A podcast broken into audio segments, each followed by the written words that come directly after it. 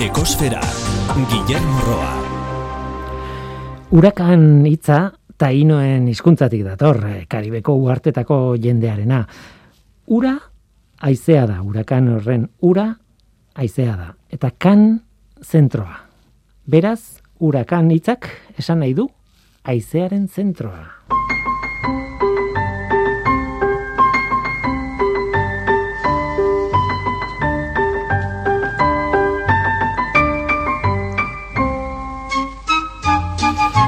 Kaixo denoi, ongietorri ekosferara, urakanekin hasi gara eta urakanekin bukatuko dugu, baina oraingoz beste zerbait kontatu behar dugu. Txinako neguko joko olimpikoak neutroak dira karbono isurketetan. Hala esaten dute, baina ez da dago nola ez. Aldeko eta kontrako ideia asko daude hemen. Ea, Azteko, joko olimpiko hauen aztarna ekologikoa bat koma milioi tona CO2 da, eta hori ez da ezer txinako urteko aztarna osoarekiko. Amaika mila milioi tona. Tira, jokoak behinen izango dira baina baita jankin eta zantxiako lurraldetako mendietan ere bai. Behinetik nahiko gertu lurralde horiek oso hotzak dira baina prezipitazio gutxikoak eta beraz elur artifiziala sortu behar izan dute. Noski elur hori egiteko ura ekarri behar da eta gero oztu Txinako batzorde olimpikoak nabarmendu du ba, energia berriztagarria erabili dutela ur hori bertaraino ponpatzeko, bai eta goitza olimpikoak elektrizitatez hornitzeko, eta gainera CO2 bera erabili da oskarri moduan elurra egiteko. Beraz, prozesu horretan ustez harrapatu egin dute atmosferako CO2 isuri baino. Aditu batzuek zalantzan jartzen dute ikatzak sortutako elektrizitatea ere ez ote duten erabili. Eta kontuan hartu behar da, ba, zenbat CO2 isuri den egoitza horiek eraikitzeko prozesuan ere bai. Bestalde batetik, bitxia da COVIDaren aurkako neurrien ondorioz, txinatarrek ez dute atzerriko ikuslerik onartu joko hauetan eta horri esker, esaten dute, bosteun mila tona CO2 aurrestu dituztela. Noski, alde eta kontra, kontra eta alde, denek aurkezten dute egiaren zati bat, eta denek kritikatzen dute kontrakoaren egi zati hori. Nola nahi ere, alde positibo bat badago. Benetan, klima larrialdiaren kontzientziagatik izango da, edo ez nazioarteko presioaren gatik bakarrik dela, baina berdin du, CO2 emisioak kontrolatzeko eta neutralizatzeko alegina egiten hasi direla, joko olimpikoak bezalako ekitaldia handi batean.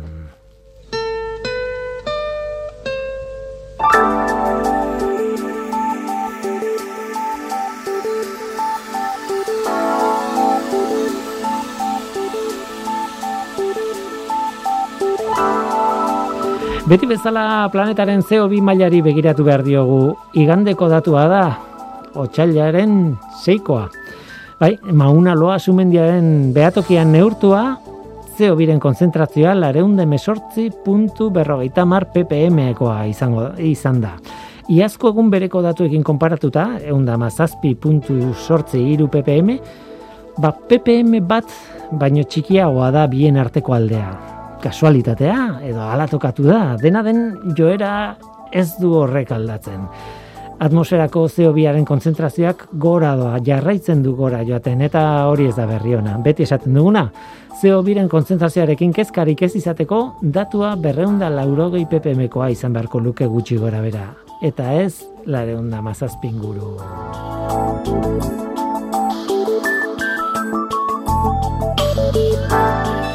Gaurko saioan papera ingo dugu. Nola ingo zenuke paperazuk? Nik zuaitz bat hartuko nuke eta haren zelulosarekin pasta moduko bat prestatuko nuke eta hortik abiatuta, bueno, papera ingo nuke. Baina hori nik oso klasikoa naizelako. Baina bada zuaitz batetik abiatzen ez den papergintza bat ere bai. Bada zelulosa beste nonbait bilatzen duen prozesu bat. Gaur ezagutuko dugu iratzetik paperera fabrikatzeko proiektu bat martxan jarri duenak. Malerreka Common zerbitzuetako jendeak, Isabel Lizondo, eta lankideak gurekin izango dira gaur horretaz hitz egiteko. Eta behar bada, konturatu gara, konturatuko gara, papera egitearen kontu hori ez dela proiektu honetan gauzarik garrantzitsuena. Tira, badaude, kontu gehiago tartean eta oso interesgarria. Gero bi izen izan zituen urakan, urakan baten kontuak ere aipatuko ditugu hemen, oso historio bitxia da, oso oso bitxia. Hori da gure gaurko eskaintza. Zu ongietorria zara, murgildu zaitez ekosferan.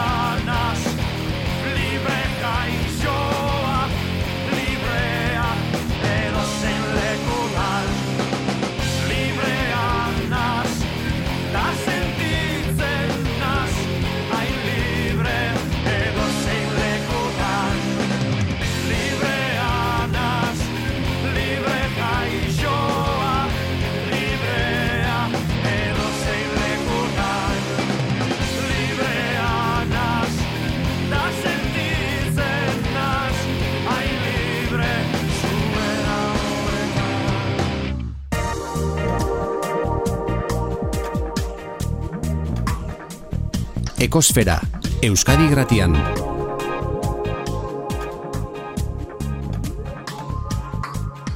Ekosfera. Hasieran esaten nuen, eh? papera egiteko modu asko dago, eh, pila bat gainera. Oikoena modu industriala da, zuaitzetatik zelulosa eskuratu da, pasta bat eginda eta barreta barrez. Eta askuntza azkarreko zuaitzak erabili izan dira horretarako gainera. Baina, bueno, iratzeekin ere, eta ia dozen landarekin ere, teorian, egin daiteke papera. Eta jendeari etorkizun baterako ateak zabaltzeko erabil daiteke hori papera iratzetik eginda edo garoatik eginda. Em, zergatik ez? Hori guztia mendietan dagoen arazo bati aurre egiteko balio baldin badu, ba ez zino beto. Isabel Elizalde, malerreka komonsko zerbitzuk kooperatibako bazkide laguntzaileak aixo. Kaixo, arratsaldean. E, gauza asko dira, gainera, e, e, bueno, iratzetatik guk garoa esaten dugu hemen, eta joaten bai. zait burua, eh, barkatu, eh, baina iratzetatik egindako papera, e, jendeari laguntzea, gainera ingurumeneko arazo bati, ez dakit soluzio bat, baina behintzat laguntza bat ateatzea, perfektoa da zuen proiektua, eh? Bai, e, lortzen bali da, bino gutxinez eh, saiakera egin behar da eta ikusi behar da ja lortzen alden e, guk nahi dugun moduan, ez? Eta mhm. azkenean proiektu honekin nahi duguna da urte hontan pixkot ikusi ja idatzi hori, e, mendietan dugun idatzi hori, erabiltzen aldugun gero guk e, papera modu artesanal batean egiteko, ez? Hori da, hori da, eskuz egiteko, mordu artisauan egiteko. Ez zurekin bai. dago leire landa, dala intxartzioko teknikaria leire kaixo, ongitorri? Kaixo, arratsaldeon. Zu ere artean eta zu Isabel eta jende asko gainera, ez? Bai, bueno, ba, hemen gaude, e, proiektu hau bueno, asten eta bueno, gogotsu eta ikustenea ze aukerak ematen dizkigun. e, geografikoki kokatu behar balin bat zaituztet, e, berez doneste ben, zaudete ez da? Bai, malerrekan, bai, malerrekako baiaran. Hori da, eta mal, hain zuzen ere, duela gutxi sortu da zuen kooperatiba, dala kooperatiba txiki bat. En, ez ditut, e, xetasunak ezagutzen ze, ze aldea dagoen kooperatiba handi bat eta mikrokooperatiba baten artean, hori kontatu behar diazu, eh? Baina duel, duela gutxi e, sortu, zine, sortu zen Malerreka Commons zerbitzuak izeneko kooperatiba txiki hau, ez? Bai, bai, orain dela martxoan egin du urte bat sortu zela, mm e, bi bazkidek sortu zuten, patxi urroz eta rosatxo ibarrak, mhm. eta beraiek dire bazkide e, lanean nahi diren bazkideak, eta ni naiz baz, kolaboratzailea. Mhm. E, duden nila betean ja sartuko naiz ere e, zera bezala. Langile bezala. Ez? Bai, langile bezala. Hmm. orain goz, e, kolaboratzen jo ezala nago. Bueno, e, dena den, a ber, proiektu handia da, eta zuk aipatu dituzu pertsona gutxi batzuk, baina egia da erakunde pila bat, azkenean erakunde pila bat zaudetela horren atzean. Okerrez banago, Don Boskoko ikastetxeak koordinatzen duen proiektua da, baina horren atzean erakunde asko daude bai. beste batzuk, ez?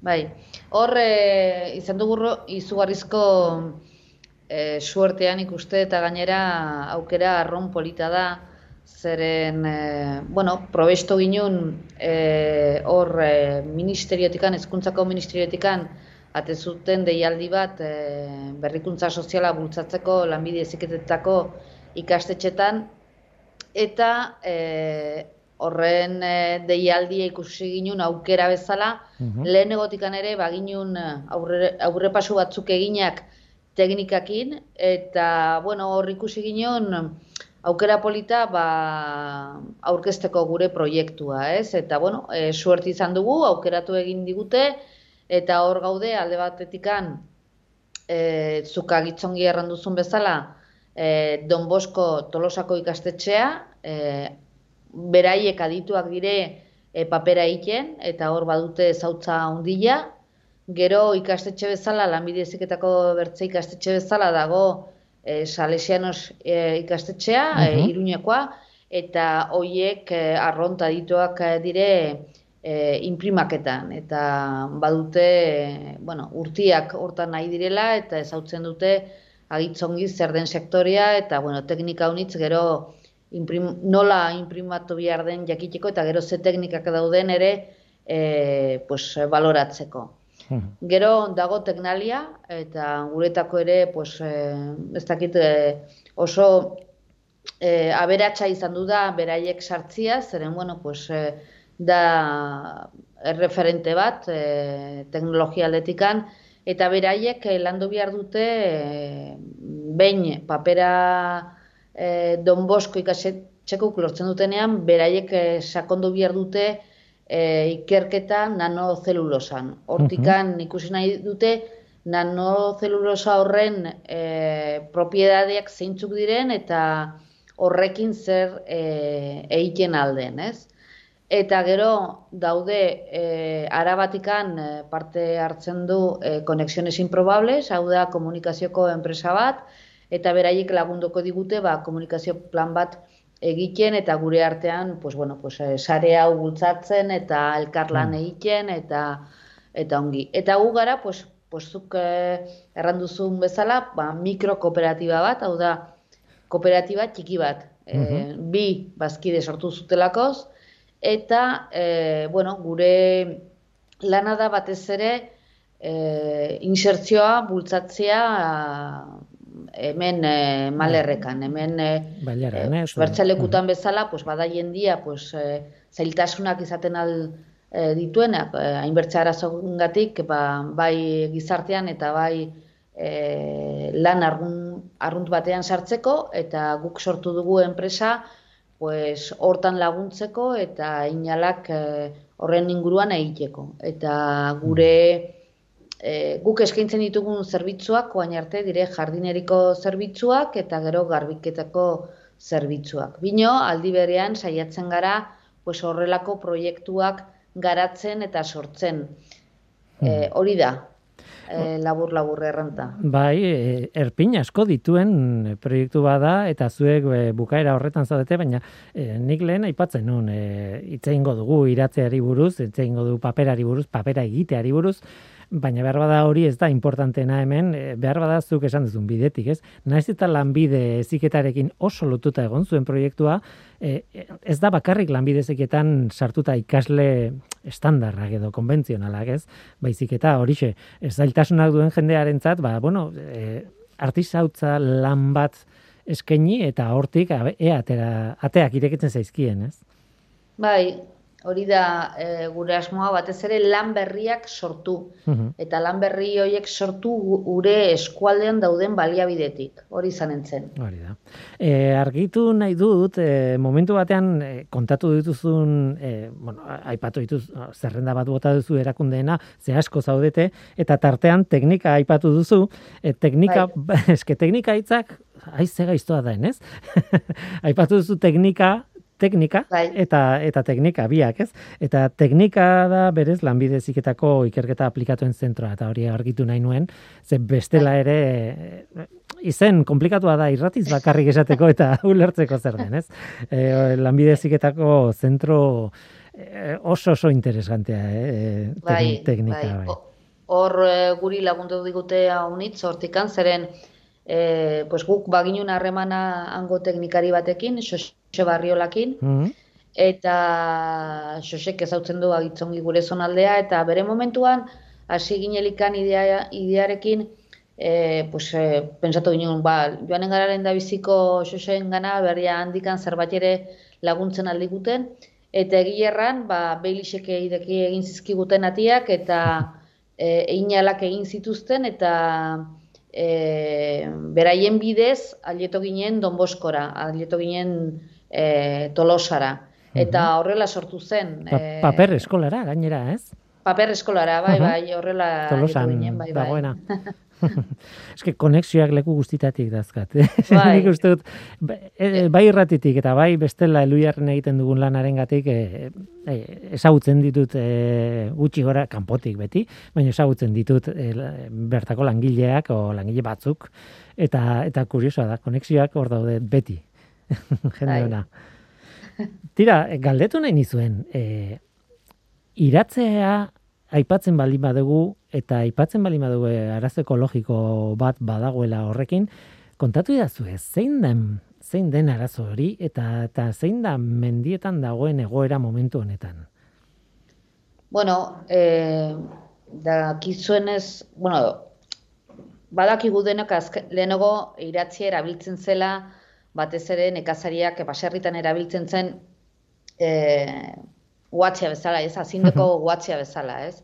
Eta gero hortikan, eh, pues ongarria egiteko, ez? Eta nolabait erabiltzen zen modu horretan oso modu eh, jasangarri batean, ez? Ze gertatzen da, gero eta mm, basarri gehiago e, gutxigo ditugu, eta, pues, bueno, hau nitzetan ere, pues, e, ja, mendian dagon e, azinda, e, pues, e, gehiago bihar du bertze belarrak iratzia bino, iratzia ez zuten jaten jaia e, mendian egoten ziren azindak, eta egoten diren azindak, ez? Eta orduan ze gertatzen da, pues, joaten dire, joaten da, uzten eta iratzia uzten balin bada, gero sartzen da e, otiak eta sasiak sartzen dire eta gero landareak. Orduan hor e, alde batetikan, biodibertsitate aldetikan, badugu aldaketa importante bat, gero bertzaldetikan ikusten dugu badela e, gehitzen dela edo handitzen dela e, sute arriskua, eta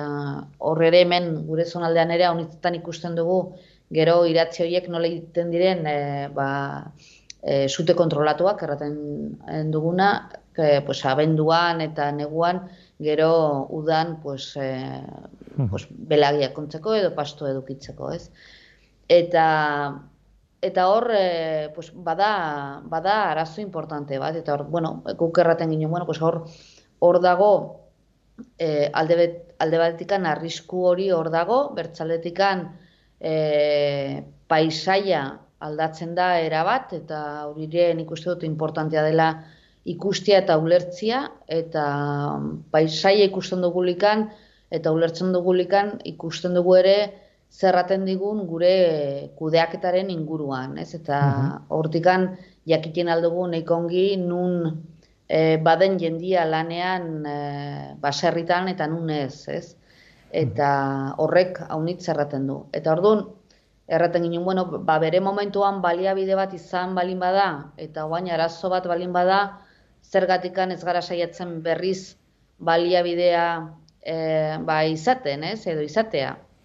Eta eta hortikan hasi ginen bueltaka, ez? Eta eta horrela sortu zen, zen azkenean nik uste dut e, gure bailaretan eta landa eremutan e, behar bada gehiago begiratu behar diegula gure baliabide hoiei eta gure paisaiari eta eta inguruan ditugun gauzei, ez? Eta, bai, eta ikusi ere zenolako harremana izan dugun e, orain dela gutxi arte ba, hemen bizi ginenak ba, ba mendiakin eta gure baliabidekin, ez? Eta, eta ikusi ere azkeneko urtetan nola bihar bada batzutan eman diogun bizkarra, ez? Horreri bakarrikan ikusten dugu paisaia, bine ez dugu ikusten hor e, nola e, egiten den lana, ez? Eh, nola aldatu den gainera, bai, bai, bai, nola aldatu den paisaiaren kudeak eta hori, eta nola aldatu den hor bertan bazeuden espeziak. E, bueno, e, zuek nik uste dut zuen berri izan nuela lehen aldiz e, erran.eusen argitaratutako albiste batetik, eta hor bertan ez, ez, ez dut gogoratzen zehazki zeintzan hitza, baina gutxi gora berazan iratzeari buruz esaten zenuen, zenuten inbaditzaile, etzan inbaditzaile hitza erabiltzen zenutena, baina antzeko hitz bat zen, eta egia da normalean ekologian inbaditzaileek esan nahi du kanpotik ekarritako espezie bat eta baina kaso hontan ez da hori. Kaso hontan da zuk argi azaldu duzuna ez?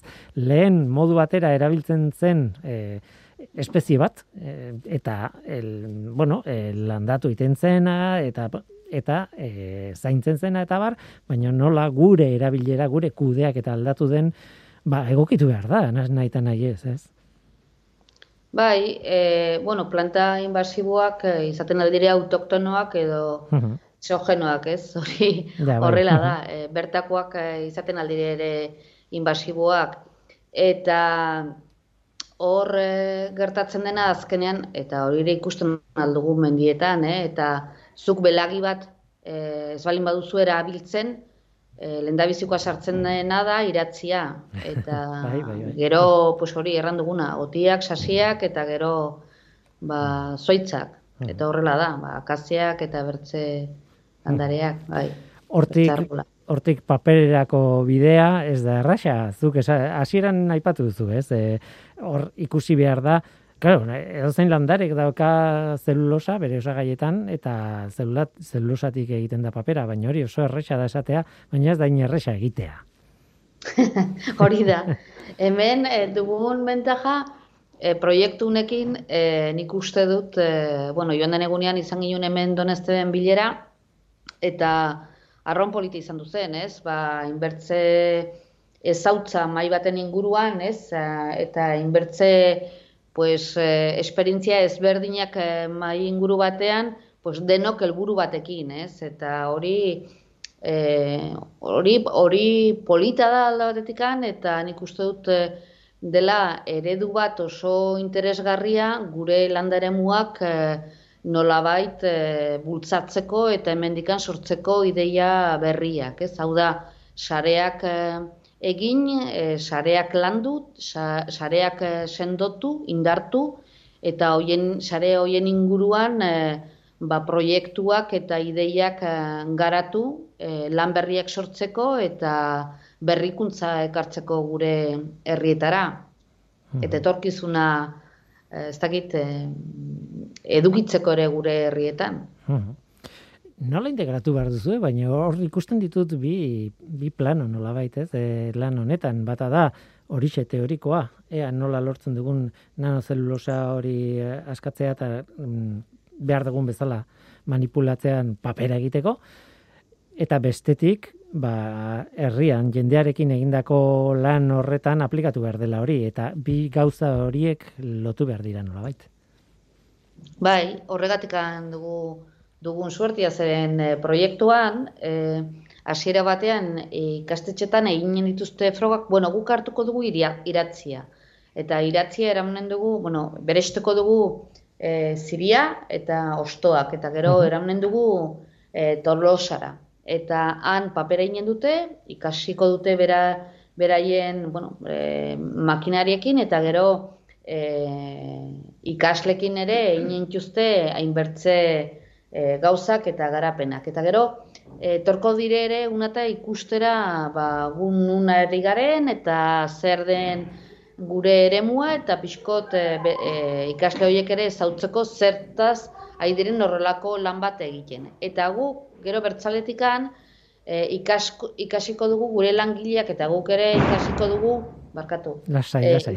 E, ikasiko dugu ere, ba nola egiten den e, papere hori eskuz, ze teknikak dauden, eta, eta nola egin, eta hori erakutsiko digute, eta gero ere ikasiko dugu ere, e, nola imprimatzen aldugun paper horren gainean, eta guri hori intzatzen zaigu hau zeren gero, guk hori ikusten bali badugu, pues egiten aldugula eta ikasten aldugula eta eta garatzen aldugula, pues gero hortikan sortzen aldugu ba, gure enpresan ba, lan hildo bat, ez? Ba, papera eikia iratzi horrekin, bertako iratzekin, ez? Eta... Uh Ez dakit proba pilotorik egin duzuen, e, dagoeneko badakizuen edo susmorik dauzuen nolako papera ateatzen den iratzetik e, eginda edo oraindik bidea luzegia da horretarako.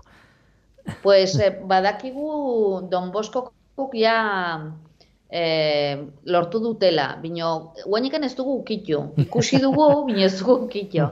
Eta, klaro, hasiera batean atetzen da, marroia arron polita, eh, bino ez dugu ukitu, guainikan ez dugu ukitu. Egia da, eh, pa, pa, paperaren barruan gainera, gero, behin manipulatzen ikasita, e, mota guztitako papera egin daitezkela, ez? E, tekstura duenak, e, ez dutenak, e, oso leuna dienak, edo e, gramaje ezberdinakoak, osea, potologoak, e, e, txikiagoak, idazteko modukoak, marrazteko modukoak, esan edo, mundu bat irekitzen da, eta e, paper artisauaren mundua ere, izugarri zabala da, eta oso paper politak ateatzen dira. Nik ez dakit iratzearekin hainbesteko malgutasuna dago gauza bat eta bestea egiteko, baina baina printzipioz ematen du izugarri por proiektu polita eta kreatiboa, ez?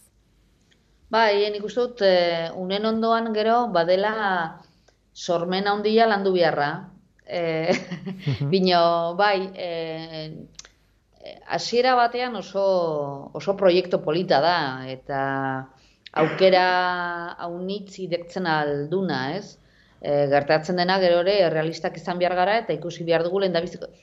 Hau da, ba, kontuak erraten duen bezala, ez? Azten gara zera ikurrira joaten eta iten dugu hor kontu sobera polita bai. eta izan behar gara ere, ere realistak orduan, espetu behar dugu pixkotik e, emaitzak ikusi arte, bino emaitzak onak balin badira, pues egia erran, e, pues aukera haunitzatetzen aldira. Bai, eta, bueno, pues, Oinar, eh? Oinarrizkoa ikasita, behin ikasita, nik uste dut, e, era egiten duen, papera egiten duen bakoitzak, e, arrituko zaituela, ez? Bakoitzak ematen dion bidea, bai. modua, estiloa, horregatik bai. esaten un kreatiboa, ez?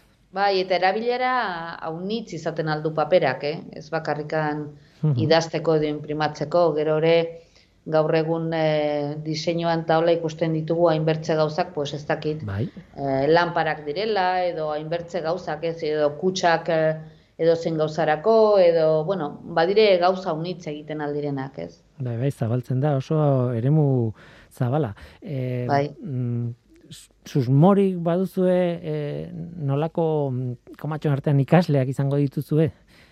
Hori ere behar bada urruti dago oraindik, ez? Proiektuaren Bai, hori guanikan ez. Hori, hori, bueno, ikasleak izanen dire, bi ikastetxeko ikasleak, eta gero gure langileak. Gu gaur egun ditugu lau langile, eta behar bada, segun eh, nola doaien, pues behar bada idektzen dugu, eta hemengo gizarte ere langileko zerbitzukin balantzen dugu bertze tailer bat pixkot eh, handigo egiteko. Bino hasiera batean izanen da ikastetxeko ikasleak, Mhm. eta gero gure langileak horregonen direnak ikasten. Eta gero gelditzen da azkeneko urratsa, ez dakit azkenekoa den, baina urrats importantea eta behar bada niri pertsonalki beti astu egiten zaidana, baina irakurri dute zuen prentsa barrean oantxe, eta, eta burua etorri zait. Hori merkaturatzen jakin behar da nolabait. Edo lagundu behar da nolabait. Hori bai da, niretzat mundu ez ezagun bat, baina, baina oso importantea azkenean e, bideo honetan, proiektu honetan, ez? Barkatu ez dizutu sobera ongi haitu, erran duzu, eh, Bai, dela, papera behin eginda, bai, bai, imaginatu proiektua gaur egiten duela eta jendeak ikasten duela, ba, e, iratzetik papera egiten da, faltadan e, urratsa da beti niretzat behintzat gauza bat oso oso ez ezaguna eta da merkat, nola merkaturatzen den hau, ez? E, horretan ez dakit e, prebizio duzuen e, aholkularitza bat izateko edo, baina ez zaite erresa iruditzen e, asmatzean nola demontre merka- merkaturatzen den e, papera hau adibidez, ez? bueno, pues hor eh, nik uste dut konexiones improbables-ekoekin eh, lan polita bat egiten alduguna, alde batetikan proiektuaren komunikazioa zabaltzeko, mio nik uste dut ere pista batzuk emanen dizkigutela horren inguruan. Eta merkatura letzia, pues, bueno, bai, badakigu batzutan ez dela erresa, bino nik uste dut eh, bi ikastetxetan ere badutela a- alde hortatikan eh, ba, eh, esperientzia eta lana eta identifikatua inbertze gauza. Gu gure aldetikan ere ikusten dugu pues hemen eh, eh, izaten aldirela aukerak eh, eta mino eske merkatura alet joan mino lehenago edo ikertu bino lehenago jakin behar dugu agitzongi zenolako papera egiten aldugun eta ze gauzak egiten alditugun paper horrekin. Eta hortan ere erraten ginen ba, denbora pasatu behar dugula zeren hor eh, joan den eguneko bileran, hortaz egon ginen solasean eta eh, ez da bakarrikan papera ikia mota batekoa, baizik eta ze nolako paperak egiten alditugun eta ze produktuak atetzen alditugun horren inguruan. Eta hori jakinta, gero ikusiko dugu ere, e, merkatuan e, ze eskaera dagon, eta bertze gauza izanen da ere, ia kapaz garen gu e, gero eskaera bat sortzeko, ez? Gure, e, gure aldetik, ez? Osea, zen azkenean da batzutan e, e, e, eskaera sortu egin behar da, eta hortorako pues, guk ere lan bat egin beharko dugu. Leire, zuk nola ikusten duzu proiektu hau eta oso oso gauza zabala da, e, zati asko ditu, e, ikuspuntu asko ditu eta eta oso polita behintzat planteamendua. Gero igual zaila da e, egitea, zure ikuspuntutik nola ikusten duzu? bueno, ni teknik, teknikari ba, bezala nire aldetik azkenean, ba, bueno, ikuste dut kriston aukera e, langileentzako, ez? Azkenean, e, bazterketa egoeran edo arriskuan dauden pertsona hoiei, ba, lan aukera bat emateko oso interesgarri iruditzen zait, eta, eta bueno, horren arira ba, ba zailtasuna, bai gizarteratzeko eta bai laneratzeko zailtasuna dituzten pertsona hoientzat, ba, bueno, ba, beraien bizitza edo bizitza kalitatea hobetzeko aukera emateko bidea baldin bada, ba, ba, Hori bueno, ba, alde hortatik ni niri oso interesgarria iruditzen zait, eta, eta bueno, e, ikusiko da poliki-poliki nola doan proiektua, baina, baina bueno, ilusio askorekin gaude, eta, Bai, eta egi- egia da- ondo atatzen baldin bada, ba, ba bira. Ateak zabaltzen dituela eta baina ez, ez dela errasa izango, ez? Baina behintzat e, aukerak zabaltzen ditu. Ez, e, nik e, halako proiektuak beti iruditzen zaizkit e, aukera bat bezala, aukera bat, ez? Aukera bat baino gehiago ematen duen zerbait, ez bezala, ez? Bai, zaitasunak egongo dira e, proiektu guztietan bezala, baina bueno, ni, ni ere hemen e, bilera hontan egon nintzen eta eta bueno, azkenean Isabelek esan duen bezala esperientzia handiko jendiak egon ginean eta eta ni ikusi nun garrantzitsuena izan zen ilusioa, ez? E, pertsona guzti hauek daukaten ilusioa eta eta horrekin ikuste dut ba bazuk esaten duzun bezala bide aspirekiko diala. Hmm. Bukatzeko galdetu behar dizuet, ea bueno, ez da, behar bada ez da importantea, baina eperik edo mm, kronologiarik e, daukazuen aurre ikusita. E, e, zaila da esatea, noizko, noizko bukatu, bukatuko duzu proiektua, noizko ongo da, baina, baina, bueno, gutxi gora bera, e, ze perspektibakin ari zarete lanean? Bai, bueno, e, proiektuak baditu bere bere bere epeak. Orduan, e, gure asmoa da ja urte ba, bukaerarako ja jakitea zer den lortzen duguna. Eta gero ikastaroak heldu den urtearen hasieran egitea. Mhm. Hori izan entzen. Mhm, Orduan, uk, eh, urte hontan jakinen dugu zer den lortzen duguna iratzeken. Behar bada telefonoz deitu behar dizuet, hemen urte betera ordoan, ez? Ederki, gu pres. Nik uste dut oso polita dela eh, asmo bat e, kontatzea, baina askoz politagoa da asmo hori kontatuta eta denbora pasatuta, ea, zeatea da, nun zaudeten, nola ikusten duen, nola aldatu den proiektua, ze hori gertalitek ere bai, ez? Ne? Aldaketak egotea hasierako ideiatik, eta ze prozesuan zaudeten momentu honetan, eta noski emaitzak baldin badaude, baina ez dino beto, ez? Bai, gerore nik uste oso interesgarri izanen dela ikustia bazkide bakotxak nola bizi izan dudun proiektu hau, ez zeren.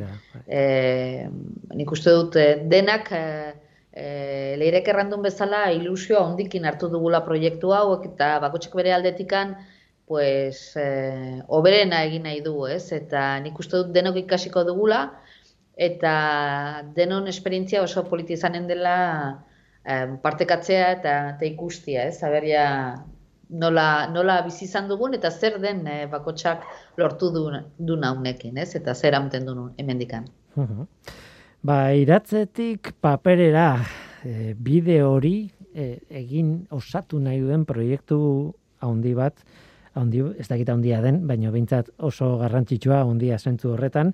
Malerreka komun zerbitzuak izeneko mikrokooperatiba honek, e, bueno, martxan jartzen nahi dena, e, lagun pila batekin, e, erakunde pila batekin, jende pila batekin, ba, ea zortea duzuen, haber, zer muz di joan, eta esandakoa, nik e, mendik urte betera, gustatuko litzaidak, eh? berriz ere zuekin hitz egitea lehenago ez bada. Beraz, e, gomidatuak zaudete, nahi duzuenean e, idatzi, kontaktuan jarriko gara eta eta ea zer muz kontua.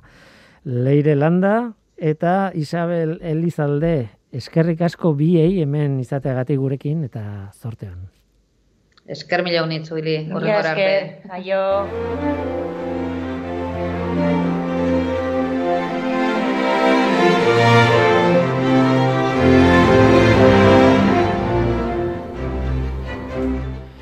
Bukatzeko urakan bati buruz hitz egin behar dugu. Gogoratzen Cesar izeneko urakana, mila bederatzen da laurogeita maseikoa. Seguro asko ez duzu gogoratuko, etzen bortitzena izan, etzen suntzitzaileena izan, etzen deigarrena izan agian, baina badu bitxikeria bat, haren ibilbidea, eta ondorioz, haren izera eta haren izena.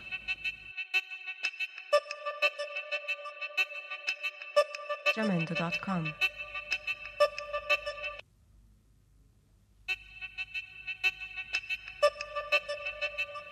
Mila bederatzeun da laurogeita maseiko ustailaren hogeita lauan sortu zen Cesar urakana. Esan duguna, etzen zultzitzaileena izan, baina irurogeita zazpi pertsona hil zituen. Amaika hildako Kolombian, bederatze hildako Nikaraguan, hogeita malau Kostarrikan eta amairu Salvadorren. Guztira, irurogeita zazpi pertsona hilik, eta ez da gaizki, eh? Herrialde gehiagotan ere eragin zuen Kurasaon, Hondurasen, Venezuelan eta Mexikon, ez da broma. Uztailaren hogeita lautik, abuztuaren sortzire arte sortzira ez, bostera arte irauntzuen urakanak, amairu egun, eta minutu batez behintzat, berreun da amabost kilometro orduko aizeak izatera iritsi zen. Tragediak, tragediak dira, baina ez dut horregatik ikarri ona Cesar urakanari buruzko informazioa. Haren ibilbidea oso berezia izan zen, alegia, e, nondik nora mugitu zen. Ekialdetik mendebaldera mugitu zen amairu egun horietan. Ia lerro zuzen batean, egia esan, e, naiz eta bidea pixka bat okertu zuen iparralderantz e, bigarren zatian. Berezia duena ordea da Atlantikotik ozeano barera pasatu zela. Nicaragua osoa zeharkatu zuela. Uztailaren hogeita sortzian, Nicaraguako ekialdeko kostan, kostatik lehorrera sartu zen e, gero adibidez, ba, bueno, irureun da berroita mar kilometroko ibilbidea egiteko, lehorrean. Managuaren gainetik pasatzen esate baterako. Eta desegin gabe, etzelako desegin, ozeano barera irten zen ustailaren hogeita bederatzean beti esaten da urakanaren erragaia edo bizirik mantentzen duena, ba, itxasoren ura dela, ez? Urrazala bera eta haren temperatura. Eta lehorrean indarra galdu egiten duela. Baina kasu honetan ez, iraun egin zuen lehorrean irureun da berroita mar kilometro egin zituen, eta beste aldean, ozeano barean, bide oso luzea egin zuen. Ordur artekoa, baino askoz luzeagoa gainera ez dut beste kasurik ezagutzen. Ozeano bareti, ba, batetik bestera barkatu pasatu den urakan bat. Eta zientziaren aldetik horrek bitxikeria bat sortu zuen. Ikertzaileek zonaka ikertzen dituzte urakanak, Atlantikokoak beraldetik eta ozeano barekoak beste alde batetik. Toki bakoitzan sortzen direnak berezko zerrenda batean sartzen dituzte zientzialariek eta badakizue izenak horren arabera jartzen dira. Pertsonen izenak jartzen zaizkien normalean, kronologia baten arabera, kronologiaren arabera lehen izkia ordena alfabetikoan aukeratuta egia esan. Mila bederatzen da laurogeita amaseian Atlantikoko zerrendaren hasiera onako hau zen. Arthur, Berta, Cesar, Dolly, Eduard eta abar, eta abar. Hemen aipatzen ari garen urakana demoraldi horretako Atlantikoko hirugarren urakana izan zen. Eta horregatik Cesar deitu zitzaion baina Nicaragua zeharkatu zuenean, ozeanos aldatu zen eta izenen zerrendaz ere bai. Ozeano barean berriz, denboraldiko laugarren urakana izan zen. Pazifikoan, bueno, izan ozeano barean, izenen zerrenda berriz ere hau izan zen. Alma, Boris, Cristina, Douglas, Elida eta abar, eta abar. Beraz, Cesar urakana Nicaraguako kostatik mendebaldera irten zenean, Douglas bihurtu zen. Zerrenda batetik irten eta beste batean sartu zen. Cesar zena Douglas bihurtu zen. Gainera intentsitatea ere aldatu zuen. Cesar lehen kategoriako urakan bat zen. Atlantikoan eta e, lehorreko trabesia harrigarri ura osatu ondoren, ba, laugarren kategoria hartu zuen urakanak e, ozeano barean. Tira, prozesu hori etzen horrela izan, bapatekoa, baina bai luzera, ozeano barean egin zuen ibilaldian, ba, laugarren mailako urakan izatera iritsi zen. Historio bitxia, historio interesgarria. Urakan bat, sekulako ekaitza, lehorreko lurrak zeharkatu zituen, irunun da berroita mar kilometro, pentsa, eta identitatea aldatuta itxasoratu zen bestaldean. Eta azkenean, izaera ere bai. Beraz, Cesar Douglas urakana, ala ditzen zaio geroztik, ozeanoa, identitatea eta izaera aldatu zituen.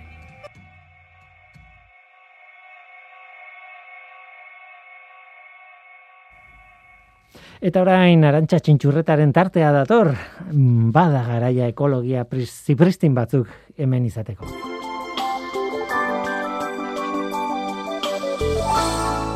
Arantxa txintxurreta. Gau argia. Beltz distiratxua kontraiarriak ematen duten hitzak bata bestearen ondoan. Maitasun hilgarria. Eta hemen beste bat. Artadi kantauriarra. Izan ere, artea mediterranear klimara egokitutako espezia da.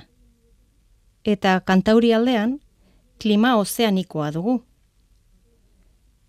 Itxasoaren ondoan, ezetasuna handi xamarra izaten da urte osoan zehar egiten du euria, eta ez dago lehorra den sasoi markaturik. Araban edo Nafarroako hegoaldean daukaguna bezalakoa. Hor noski, baditugu hartadi ederrak, baina horiek ez dira harritzekoak, artearen banaketa tipikoaren eremuan sartzen direlako. Gaur egun kostaldean ditugun hartadiak, orain bederatzi mila urte inguru, Euskal Herrian zegoen klima lehor eta epelago baten aztarnak dira.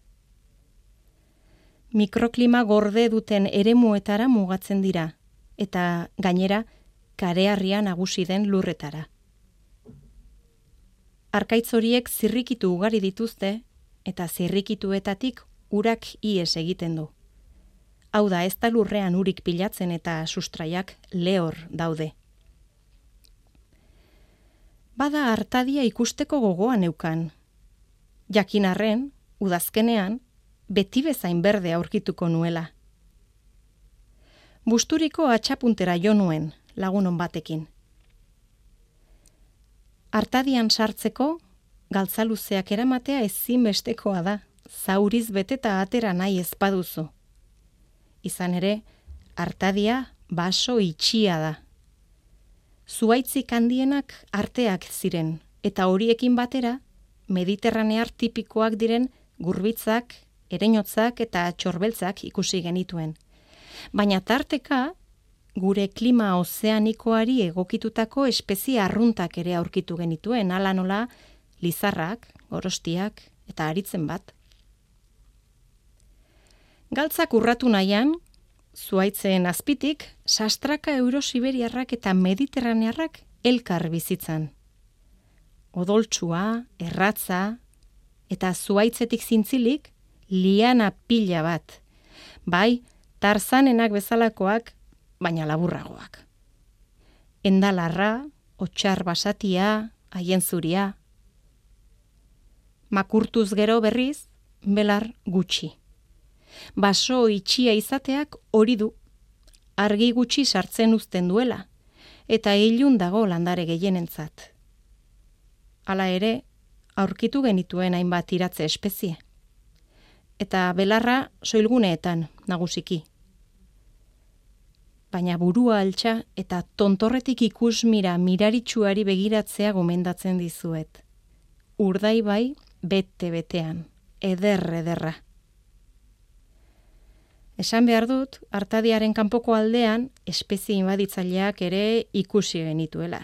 Mimosa, zuelorria eta pampako landarrea.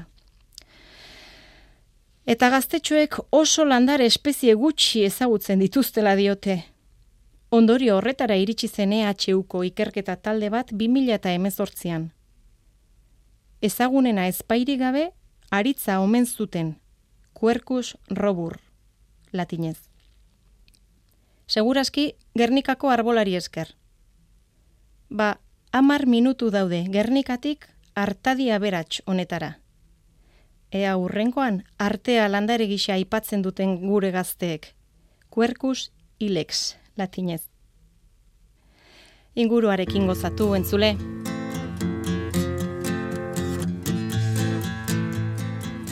Eta gu bagoaz, oraingoz hau izan da dena hemen ekosferan, Mikel Olazabal teknikan eta ni Guillermo Roa mikroan. Aste hona izan, agur! Pistol shots ring out in a barroom night. Enter Betty Valentine from the upper hall. She sees a bartender in a pool of blood. Cries out, my God, they've killed them all. Here comes the story of the hurricane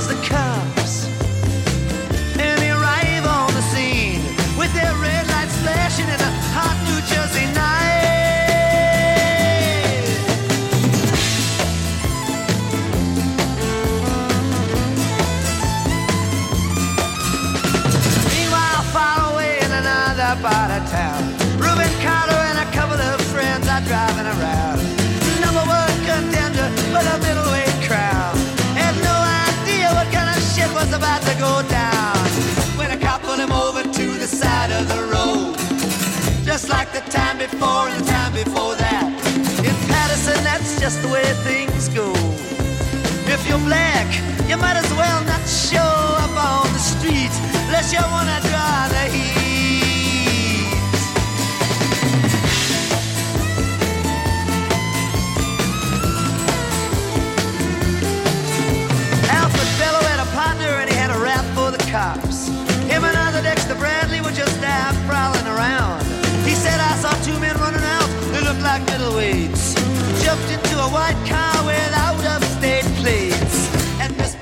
Valentine just nodded her head. Cop said, wait a minute, boys, this one's not dead.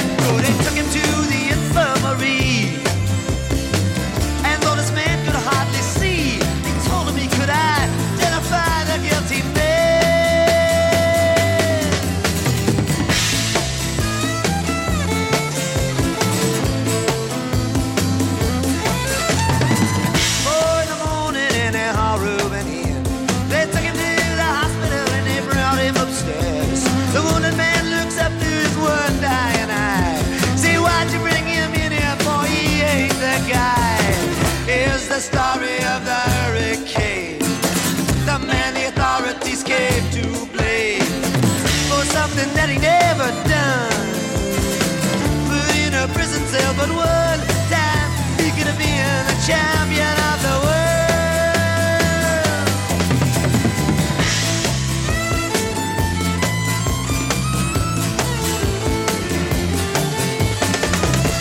Later, the ghetto's on flame. Rubens in South America fighting for his name. Well, Arthur Dexter Bradley's still in the robbery game. And the cops are putting the screws to him looking for somebody to blame. Remember that murder that you happened in a bar. Remember you said you saw the getaway car. Think you'd like to play ball with the law. Think it might have been that fighter that you saw running that night. Don't forget that you are white.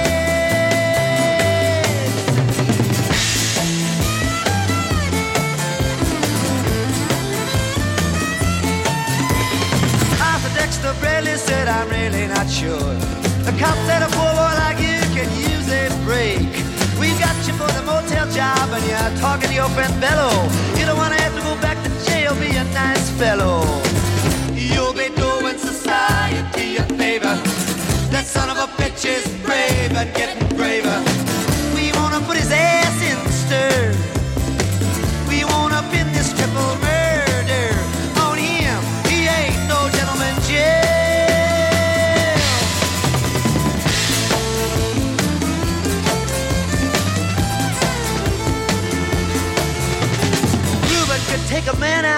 just one punch, but he never did like to talk about it all that much. It's my work, he'd say. I do it for pay. And when it's over, just as soon go on my way up to some paradise where the trout streams flow and the air is nice, and ride a horse along the trail. But then they took him to the jailhouse where they tried to turn a man into a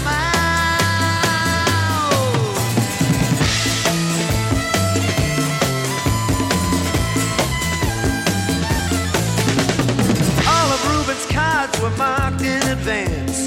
The trial was a pig circus, he never had a chance. The judge made Reuben's witnesses drunkards from the slums. To the white folks who watched, he was a revolutionary bum. And to the black folks, he was just a crazy nigger. No one doubted that he pulled the trigger. And though they could not produce the gun, the DA said he was the one who did the deed, and the old jury agreed.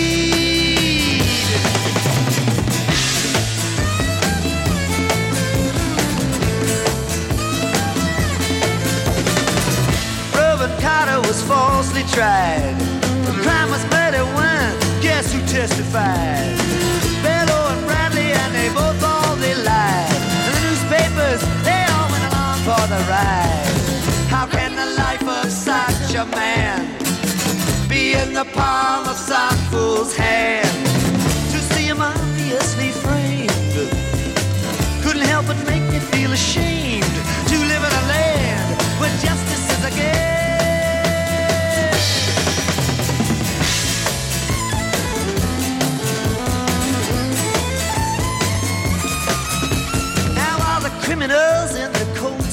Ties are free to drink martinis and watch the sunrise. While Reuben sits like Buddha in a ten-foot cell, an innocent man in a living hell. Yes, that's the story of the hurricane, but it won't be over till they clear his name and give him back the time he's done put in a prison cell but one time. He could have been the champion of the